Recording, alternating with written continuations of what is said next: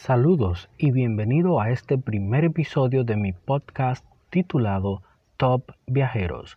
Yo soy Luis Damián y en esta edición voy a dar algunas recomendaciones y algunos consejos para hacer de tu viaje más placentero y que te pueden ayudar a la hora de planear y de estar en el medio de tu viaje por Europa.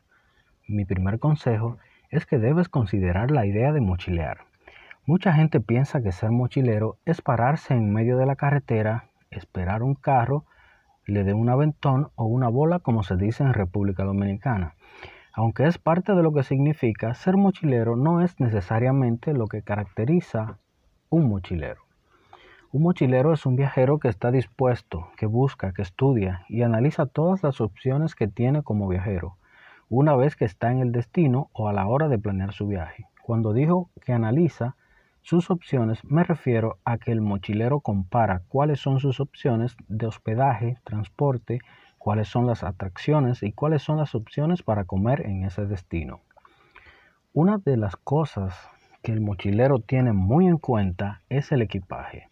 Yo recomiendo siempre que si usted puede viajar no tiene que ser con una mochila. Si puede viajar solo con un equipaje de mano, eso le va a hacer la vida mucho más fácil y le va a dar más flexibilidad a la hora de analizar las opciones de hospedaje. Los hostales yo los recomiendo mucho es una muy buena opción para tener en cuenta cuando estamos viajando por Europa. Los hostales, los que no saben, es un estilo de hospedaje donde las habitaciones son compartidas por distintas personas, distintos viajeros y una de las gran ventajas que tenemos cuando nos quedamos en un hostal es que podemos compartir información sobre el destino, la manera más económica de explorar ese destino, podemos compartir información con las personas que trabajan en los hostales que casi siempre están más que dispuestos a compartir sus conocimientos. Así que tenga eso muy en cuenta. También otra recomendación es hacer compras en los mercados o supermercados, que no siempre tengamos que salir a la calle o restaurantes a comer o cenar, sino que de esas comidas podamos prepararla en nuestro hospedaje para así también ahorrar dinero en, de esa manera. Importante tener en cuenta que muchas de las ciudades alrededor del mundo ofrecen lo que son tours gratis. Casi siempre son walking tours, que muchas compañías ofrecen este tipo de tours caminando en las zonas de interés de esa ciudad.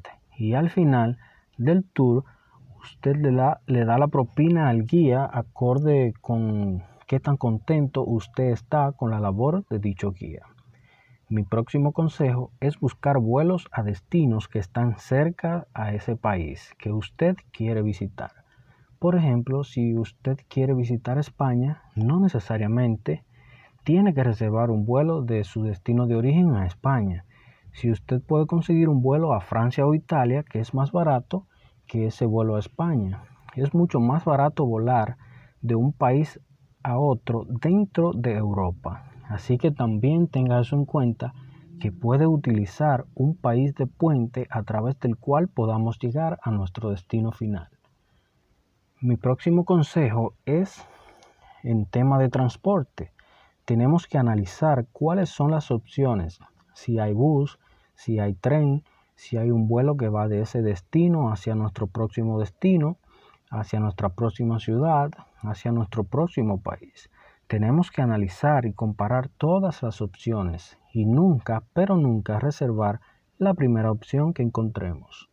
El próximo consejo es la temporada en Europa. Debemos de evitar, si queremos viajar barato, la temporada alta que es en el verano, los meses de julio y agosto. Son los meses más caros para viajar a Europa. Así que vamos a considerar viajar antes del verano o viajar justo después del verano mes más adecuado para viajar a Europa es el mes de septiembre. Ya el clima está mucho más agradable y los precios ya han comenzado a bajar. Así que tenga eso en cuenta para visitar Europa. Finalmente, el último consejo que les puedo dar es planear. Yo soy una persona eh, de mucho planear a la hora de viajar. Yo siempre llego al destino y dejo que el viaje se vaya haciendo solo y que el camino se vaya desarrollando. pero cuando hablamos de Europa y de hacer un viaje más económico, es muy recomendable que planeemos y también si tenemos en mente hacer un Eurotrip, un viaje donde podamos recorrer más de un país nos va a ayudar a ahorrar mucho si hacemos nuestras reservaciones con anticipación. Esas son algunas recomendaciones para que las tengas en mente a la hora de planear sus viajes en el viejo continente.